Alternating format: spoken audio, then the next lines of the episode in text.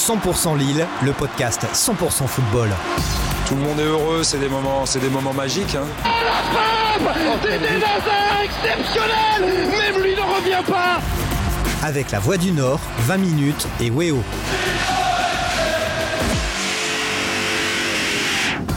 C'est le podcast 100% Lille. J'espère que vous êtes en forme. Euh, L'actualité du LOS, c'est ici hein, pendant une petite demi-heure. Et vous le savez, on le répète toutes les semaines, ce podcast, vous pouvez l'écouter, le retrouver sur Deezer, également Spotify, mais aussi sur 20minutes.fr, lavoidunord.fr. Et puis euh, vous pouvez le regarder euh, tranquillement chez vous sur Weo. Alors, deux thèmes aujourd'hui, deux thèmes principaux. On va bien sûr revenir sur le match de, de vendredi face à Saint-Etienne. Et puis, on va aborder ce match retour de Ligue des Champions face à Chelsea. Ce sera mercredi, on le rappelle.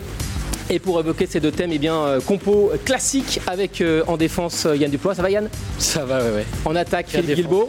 Salut. Et puis en numéro 10, hein, pour euh, distiller euh, les bonnes analyses, Christophe Kuchli. Ça va Christophe? Ça va, bonjour tout le monde. Et puis euh, un joueur à laisser aujourd'hui, Julien Momont. Bonjour tout le monde. Je suis un petit peu tendu du coup, mais je vais donner de mon mieux. Bon, on vous fera rentrer, on vous fera rentrer bah, tout de suite. hein. Ouais. Avec, euh, on le rappelle, hein, euh, votre pédigré. Vous avez écrit quelques livres, quelques bouquins avec Christophe, l'Odyssée du 10, euh, comment euh, regarder un match de foot. Et puis vous avez aussi participé euh, à, bah, à RMC et à Téléfoot, euh, on va dire aux analyses un petit peu poussées du jeu, c'est bien ça? C'était mon rôle à, à RMC Sport et Téléfoot, la chaîne, ouais. D'analyser un petit peu le, le jeu tactiquement, notamment la, la Ligue 1 la saison passée. Et vous êtes là avec nous aujourd'hui. Allez, on y va. 100% Lille, 100% football. Bon, messieurs les supporters du LOSC euh, qui ne sont pas gâtés hein, ces dernières semaines. Euh, certes, il y a eu un 4-0 euh, il y a 10 jours face à Clermont, mais le score ne reflète pas la qualité du match. Il y avait eu un 0-0 aussi face à Metz, hein, face à Metz hein, il y a 2 ou 3 semaines. Triste 0-0. Et là, match du même hein, face à Saint-Etienne. au plus on avance finalement dans la saison, j'ai l'impression qu'au plus on, on s'ennuie au, au stade Pierre-Mauroy. Ouais, niveau spectacle, c'est clair que les supporters doivent être un peu déçus. Après, niveau comptable, euh, bah, mine de rien, Lille avance quand même. Ce matin au classement, euh, malgré ce nul euh, où on s'est bien ennuyé, on je pense qu'on a quasiment tous dormi au, moment, au moment du match. Il y avait le rugby à côté, c'était mieux en fait. Malgré ce résultat nul, ils sont quand même sixième ce matin et tout seuls. Ce qui est une nouveauté parce qu'habituellement ils étaient toujours dans le paquet qui poursuit le top 5. Mais là ils sont détachés. Bon, il y a un point d'avance, mais ils sont sixième. Et donc ce point finalement, aussi mauvais, aussi moche soit-il, euh, peut peut-être leur apporter quelque chose. Julien, on s'est croisés au stade un vendredi soir. Euh, Les Lillois qui sont sortis sous les sifflets, que retenir finalement? C'est vrai que quand on, analyse, quand on analyse le jeu, on aime bien voir des équipes qui vont de l'avant, on aime bien voir des, tirs au but, on aime bien voir. euh, voilà, c'est plus facile à analyser. Qu'est-ce qu'on peut analyser sur un match comme ça? Bah, que les lacunes offensives du LOSC sont, persi- sont persistantes dans l'animation et que Jocelyn n'a pas trouvé, alors à quelques heures maintenant d'un match décisif pour la- l'avenir européen du LOSC cette saison, n'a pas trouvé son duo d'attaque euh, depuis les difficultés d'Ilmaz de- depuis le début de la saison. On a vu Ben Arfa avec David, ça n'a pas marché parce que Ben Arfa n'a pas eu l'impact qu'on attend de lui, en dézonnant beaucoup et donc en sortant même de la structure et donc en nuisant au-delà même de ses performances individuelles à l'équilibre collectif de l'animation offensive. Et on voit en plus avec l'absence de Renato Sanchez un manque de créativité aussi au milieu de terrain. Et voilà, on est une équipe qui se cherche encore offensivement alors qu'on arrive maintenant dans les moments importants de la saison.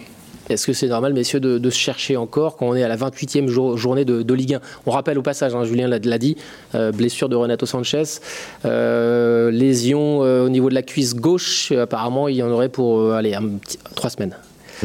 Bon, euh, donc, euh, on- ouais, Julien le disait, l'équipe se cherche alors qu'on en est à la 28e journée. Est-ce que tout ça est, est- est finalement Bon, logique euh, c'est, on a l'impression que ça fait 28 journées que ça dure. hein, de toute façon, euh, ça a commencé comme ça. Dès les matchs de préparation, ils cherchaient. Et puis après, tout, tout au long de la saison, ils n'ont jamais réussi à trouver le, le bon équilibre, la bonne structure pour pouvoir être à la fois bon derrière et réussir à se créer des occasions. Alors de temps en temps, il y a les réflexes de l'année dernière qui arrivent. Et puis, ils produisent un, un match très solide défensivement contre un gros ou hyper euphorique devant. Donc, euh, c'est un peu une équipe qui, joue, sur des à-coups cette saison. Ouais, cette équipe, elle n'a pas non plus une identité de jeu euh, ultra défensive où on se dirait, bon, ça joue pas beaucoup, mais ça vise le 1-0, etc. Alors sans remonter à l'époque du LOSC Marius Bachou, etc. Mais il y a quand même eu des LOSC qui étaient vraiment hyper défensifs et qui essaient de temps en temps de marquer un but. Celui-là, il y a un match où on se dit, ah tiens, il y a une animation, il y a quelque chose. Puis derrière, ça va mettre beaucoup plus de sécurité derrière, ça va être beaucoup moins flamboyant. Puis ça va essayer de rattaquer. C'est vrai que c'est assez difficile euh, à lire. On sait pas trop entre euh, marcher dans les pas de ce qui était fait l'année dernière et essayer de faire évoluer la structure, l'animation. Mais du coup, on perd un peu en sécurité défensive sans forcément gagner énormément en flamboyance offensive. Donc c'est un peu une recherche d'équilibre permanente et je pense qu'on la trouvera jamais finalement cet Mm. équilibre d'ici la fin de saison. Mais alors, du coup, quelle est la part de responsabilité de Jocelyn Gourvenec dans tout ça Si Lille se cherche encore, est-ce que eh, il a sa part de responsabilité ou est-ce que c'est finalement les joueurs qui ben, ont du mal à, à trouver la bonne carburation et à évoluer ensemble euh, Ouais. On peut pas lui reprocher de pas essayer des choses en tout cas, puisqu'il a changé euh, comme plusieurs fois le duo offensif. Là, on parle juste de spectacle. hein. De toute façon, Ouais, ouais, donc c'est pour On- ça, au niveau offensif, il a tenté des choses, euh, Gourvenec. Après, les joueurs n'ont pas forcément euh, bien compris tout le temps ce qu'ils voulaient faire, parce que je reviens sur le match Chelsea à l'aller, quand il met Onana en position numéro 10, euh, c'est quelque chose qui tente pour euh, une, animation offensive différente, voire renforcer le milieu. Enfin, euh, il tente quelque chose, ça n'a pas marché, voilà. Euh, là, il tente un duo euh, Da- David euh, euh, Ben Arfa depuis quelques jours, quelques journées. Il avait déjà tenté le duo euh, David Wea. euh, euh, on va peut-être revoir David Yilmaz en Ligue des Champions, je sais pas trop, mais il tente des choses. Après, voilà. Je pense que les joueurs cette année, on l'a déjà, dit plusieurs fois, ils sont tous en fin de cycle.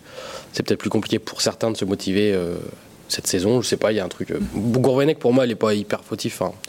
Je pense qu'on pourrait mettre n'importe Julien. Bah, Comme disait Christophe, en fait, il est pris dans- dans un entre-deux entre ce qui a très bien fonctionné l'an passé, avec une, une ossature de joueur qui a très peu changé et donc sur lequel il, il voulait s'appuyer et il revendiquait un petit peu en disant oui, Lille, la saison passée, euh, solidité défensive, extrêmement fort en transition. Il a voulu ajouter une- un peu plus de dimension de- dans le jeu de possession, euh, dans le jeu de position, etc., euh, avec plus de maîtrise avec le ballon, mais on voit que ça n'y arrive pas. Et que est-ce que les joueurs ont totalement adhéré à cette envie-là? Pas, pas nécessairement, parce que quand on voit les occasions principalement créées par le LOSC, généralement ça reste encore sur des attaques rapides ou quand il y a des espaces à attaquer. Donc en effet, c'est un peu une crise d'identité. Euh, euh, il faudra euh, peut-être un, renouvellement un peu plus profond de l'effectif au fil des mercatos pour que Gourvenec, s'il en a le temps, puisse imposer vraiment son idée de jeu. Parce que c'est vrai que pour l'instant, on sent qu'il est un peu pris entre la saison passée et ce que lui voudrait peut-être vraiment mettre en place. Alors Lille incapable de déséquilibrer le, bloc stéphanois, hein, de mettre du rythme, d'être créatif. On a l'impression que Lille finalement ne veut prendre aucun risque. En tout cas, c'est moi, c'est mon ressenti hein, quand, je suis au stade.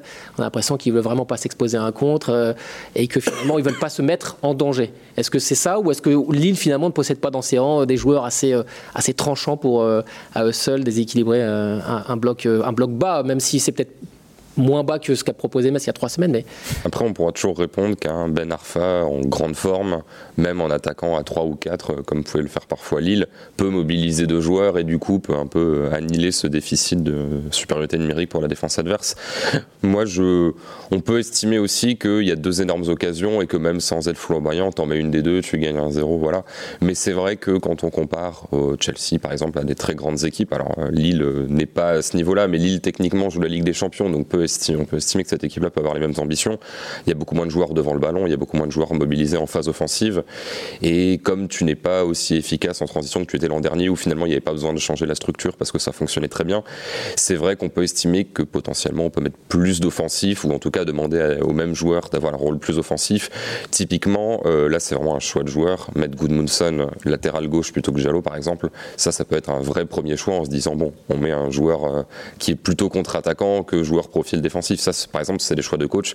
Pareil, mettre Cheka dans l'entrejeu, ça dit quelque chose quand on met Cheka par rapport au fait de mettre Onana qui est plus offensif. Alors, euh, Yann le disait, hein, le spectacle n'est pas au rendez-vous. Par contre, d'un point de vue comptable, Lille, malgré tout, fait quand même partie des meilleures équipes de ces dernières semaines. Euh, cinq matchs sans défaite, trois victoires, deux nuls. Lille ne prend plus de buts. Euh, cinq matchs d'affilée sans, prendre de buts. Euh, malgré tout, Lille rate une belle occasion parce qu'il y a quand même pas mal de, de contre-performances des, des équipes Nantes, Lyon, Monaco qui ont perdu ce week-end. Nice a fait match nul. C'était l'occasion de se rapprocher, on va dire, allez, vraiment des Bon, du podium, mais euh, vu, vu ce que propose le LOSC, c'est quoi finalement la, la place, euh, la meilleure place que les Lillois pourraient choper d'ici la fin de saison? Parce que là, Rennes paraît quand même bien au-dessus. Marseille, finalement, bah, est dauphin. Euh, Est-ce qu'on peut encore rêver du podium ou faut juste s'accrocher à l'idée d'aller chercher pourquoi pas la cinquième place? Parce qu'on Ah, le on rappelle, hein, le, le podium, il a l'air loin quand même. Ouais, il est la cinquième place. cinquième Après, est-ce que ça fait rêver les joueurs d'aller chercher la cinquième place alors qu'ils vont peut-être la moitié ou plus vont partir On se demande s'il y a vraiment un projet euh, collectif euh, sur, sur, sur la fin de saison. Donc euh, c'est peut-être aussi ça le, problème du LOSC. Et puis il faudra voir aussi comment.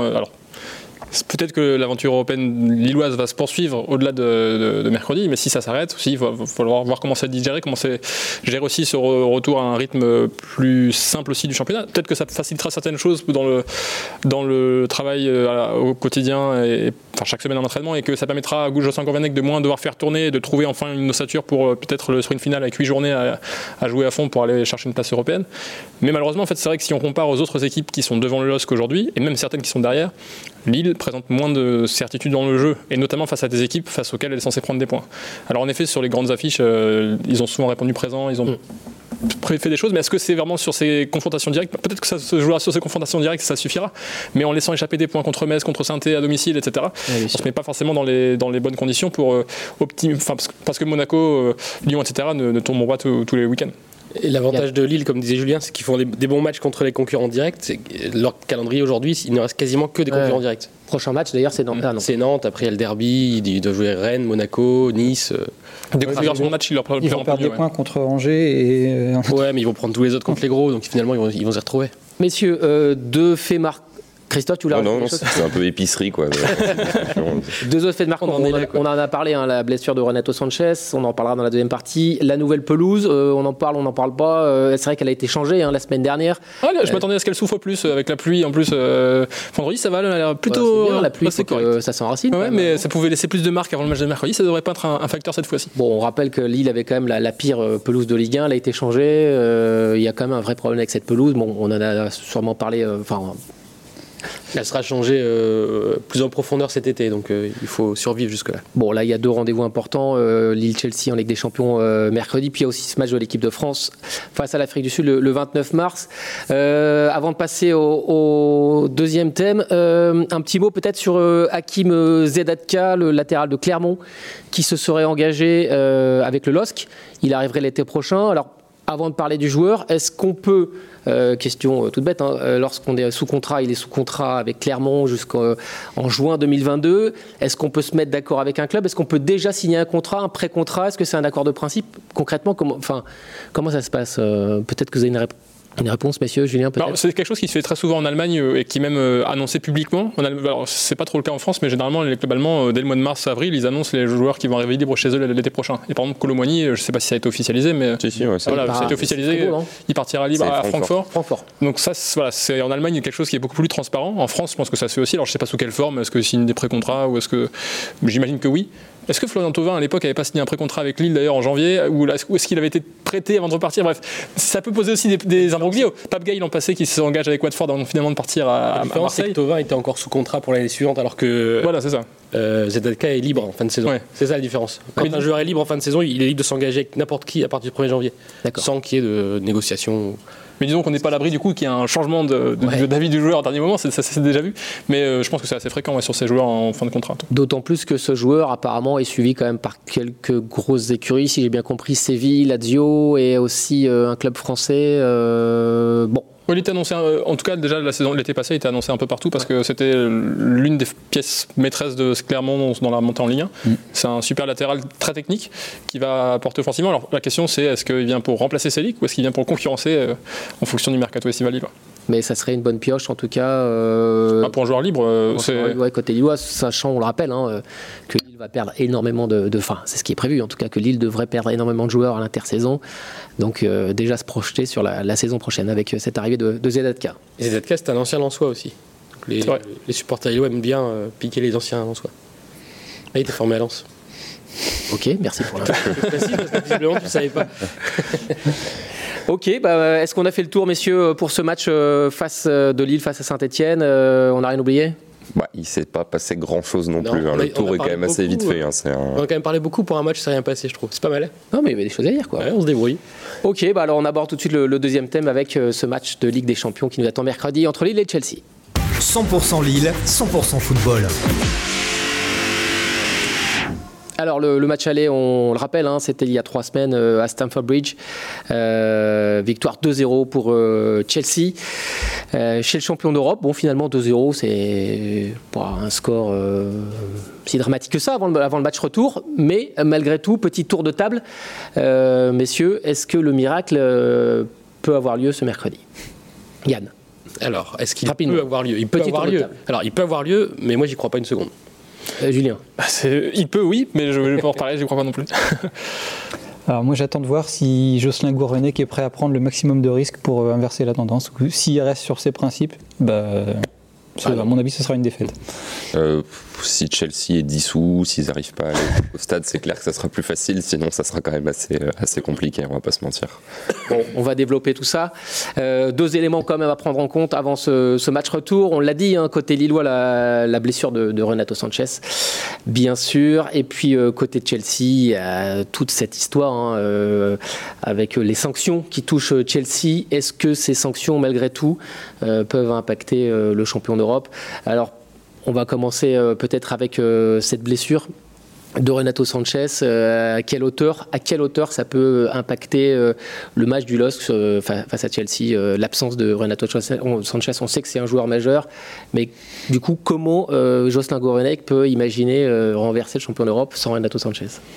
C'est délicat parce que c'est sa principale source de créativité offensive. Et dans un match où Lille va devoir marquer deux buts de plus que Chelsea pour au moins rester en vie, on a besoin de ce joueur qui peut faire des différences. On l'a vu au match aller, ça a été le meilleur Lillois. Il a créé euh, de toute une sorte de, de manière possible, par la passe, par la percussion. Il apporte tellement de choses.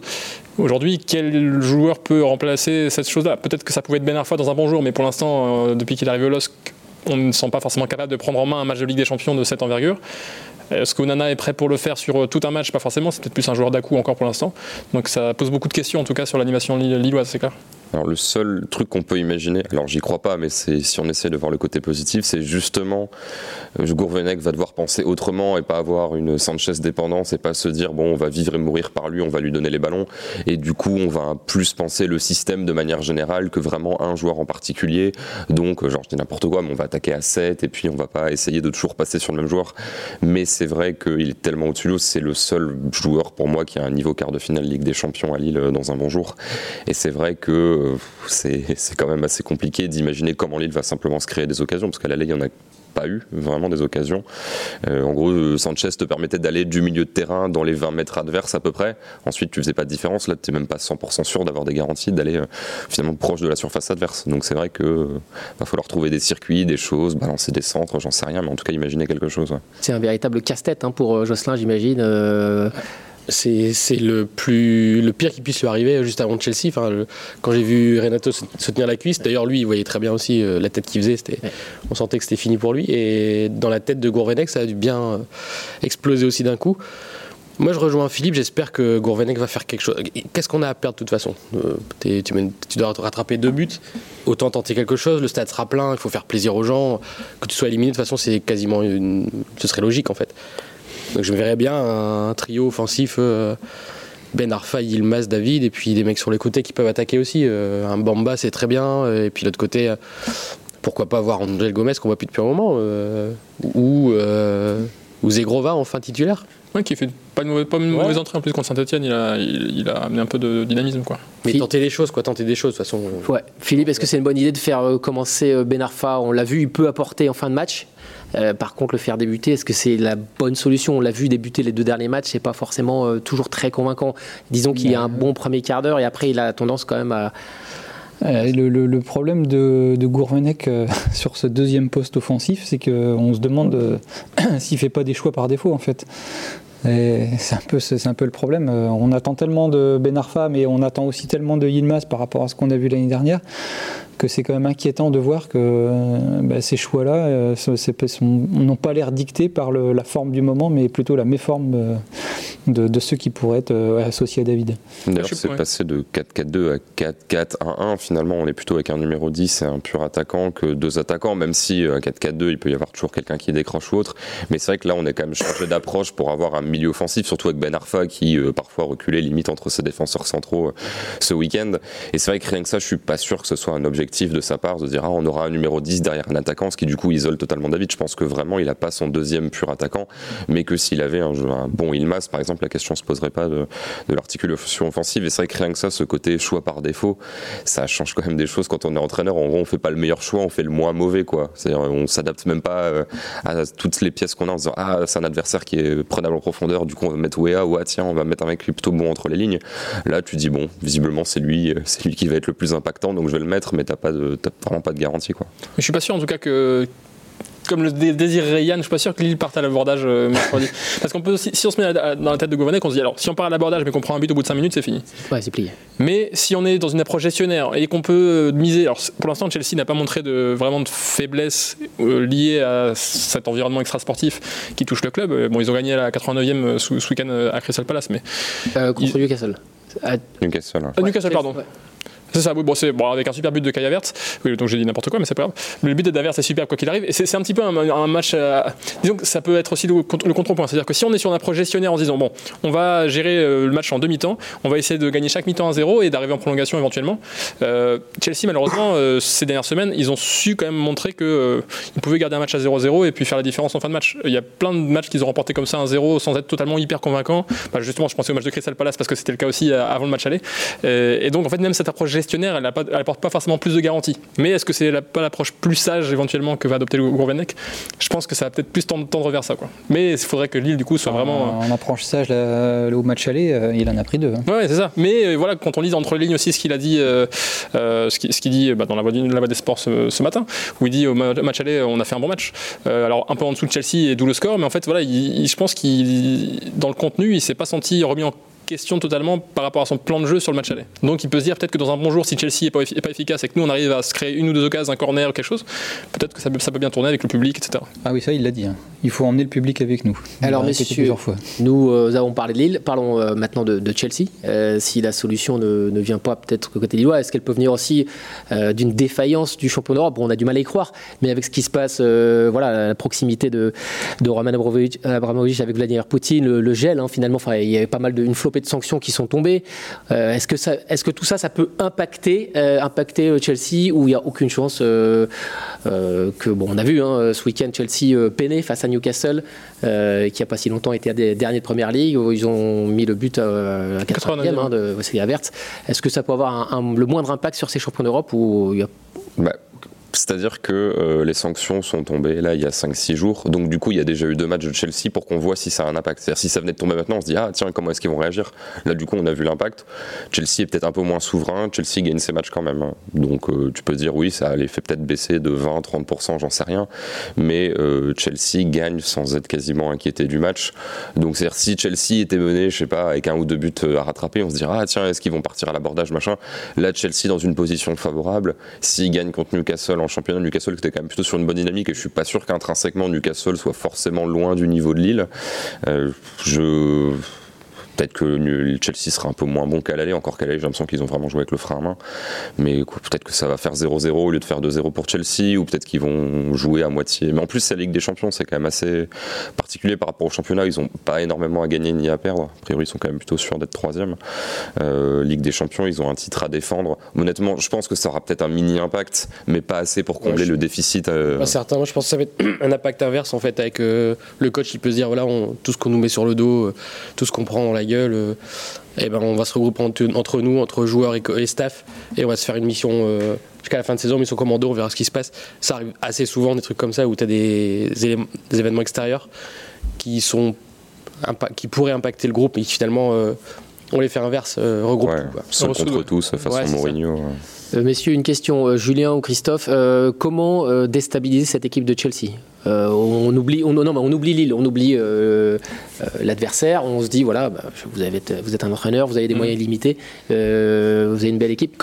C'est quoi la clé pour déstabiliser euh, Non, mais il y a bien une Ouais, faille bah, c'est- très dur en fait parce que c'est une équipe extrêmement complète et qui peut euh, tout à fait te, enfin, prendre en transition et attaquer des espaces en fonction de la configuration de match, qui peut euh, te enfin, prendre le contrôle du jeu avec euh, un jeu de position. euh, C'est un, un peu la patte Tuchel, c'est être, euh, enfin, c'est une équipe très moderne dans ce sens-là, c'est-à-dire que c'est plus, pas une équipe qu'on peut ranger dans une seule case en fait Chelsea. Ils sont à la fois extrêmement solides défensivement, ils peuvent être efficaces offensivement. Dans un bon jour, ils peuvent marquer 3-4 buts parce qu'ils ont du talent offensif, ils ont de la créativité au milieu, ils ont des, des joueurs travailleurs avec Kanté. En fait, ils ont un petit peu tout. Alors oui, euh, on peut euh, parfois, quand ils viennent presser, ça laisse forcément des espaces, mais ça leur permet aussi de gagner des ballons. Donc en fait, euh, bon, si on a une équipe de même niveau que Chelsea, euh, on a vu face à, face à Liverpool qu'il y avait des espaces à attaquer en profondeur, notamment dans le dos de Marcos Alonso, si c'est lui qui aligne à gauche par exemple, qui n'est pas le meilleur défenseur. Mais sinon, en fait, c'est quand même très compliqué de sortir complètement Lille de l'équation euh, dans, dans, ce rapport de force-là, parce que forcément, ça détermine ce que peut faire Lille face à Chelsea. Je pense que déjà, il faut priver cette équipe de ballon, parce que euh, si elle a le ballon, alors après, tu peux pas, pas je dis pas non plus d'avoir 80%, mais si cette équipe a le ballon pendant 70% du temps, t'as pas le loisir de jouer. Alors si tu peux espérer faire une transition, mais tu vas te fatiguer à courir après. Donc euh, ouais, pour moi, il faut quand même pas laisser Chelsea dicter le tempo du match. Alors on sort Lille de l'équation parce que je pense que Lille n'a pas la qualité technique pour conserver le ballon, mais si Chelsea décide du sort du match et renverse et fait tourner, etc. Il y a tellement de talent que tu finis toujours par prendre un centre. En plus, là, il y a Rhys James qui est de retour euh, côté droit, qui est quand même peut-être le meilleur latéral droit du monde ou pas loin. Donc, euh, c'est honnêtement, c'est très compliqué et il n'y a pas, euh, c'est pas genre Lille qui peut peiner sur la créativité face à des adversaires qui sont regroupés ou autres. C'est 8 sur 10 partout de Chelsea. par exemple, même si on dit l'idée de garder, le ballon, Philippe l'a vu aussi au stade. On a vu Jardim, par exemple, face à Saint-Etienne, qui mettait pas non plus un pressing extrêmement haut ou extrêmement intense sur quasiment tous ces 6 mètres, il les a allongés. Finalement, il a pas même, face à dans cette configuration-là, ils n'ont pas pris le risque. Donc est-ce que euh, face à Chelsea, il prendrait le risque de repartir de derrière face à un pressing? J'en suis pas convaincu. Allez, il nous reste euh, une toute petite minute. Quid tient en fait de Zegrova On n'en a pas parlé. C'est vrai qu'on a imaginé hein, Ilmaz, Ben Arfa, euh, David devant, mais Zegrova, il était là aussi peut-être pour déstabiliser des défenses. On l'a vendu comme un super dribbleur. Peut-être Philippe ou, Yann. pour l'instant, il a pas. Ah, pour l'instant, il fait de bonnes entrées en jeu. À chaque fois qu'il entre en jeu, il a apporté quelque chose au niveau effectivement dribble, percussion. Il a marqué un but déjà. Moi, je pense qu'il mériterait d'être vu un peu plus longtemps, mais je suis pas dans le cœur de l'entraînement toute la semaine. C'est pas ce qu'il vaut vraiment sur la longueur. Mais en tout cas, ses, son entrée, ses entrées sont plutôt encourageantes pour l'instant. On pourrait imaginer une attaque faux folle avec euh, David Ben Arfa et, et, et ses gros Il faut être fou Après, si, si, on veut une petite euh, lueur d'espoir, je pense que c'est un peu le dernier match pour euh, pas mal de joueurs de, de, Lille de se mettre en valeur et de se montrer à l'Europe entière. Donc, s'ils veulent, voilà, s'ils veulent aller chercher un beau contrat dans un bon club, il y a aussi une Enfin bon, euh, tout le monde sait un peu ce qu'ils valent, mais euh, se mettre en lumière comme ça une fois, avoir un coup d'éclat, ça peut être euh, ça est la bonne occasion. C'est le dernier moment en fait. Allez, on s'arrête là-dessus. Bah, il ne reste plus qu'à croiser les doigts pour mercredi. Messieurs, merci beaucoup et on se retrouve bah, la semaine prochaine. Bye bye. 100% Lille, le podcast 100% football. Tout le monde est heureux, c'est des moments, c'est des moments magiques. Hein. Des exceptionnels Même lui ne revient pas Avec la Voix du Nord, 20 minutes et Weo.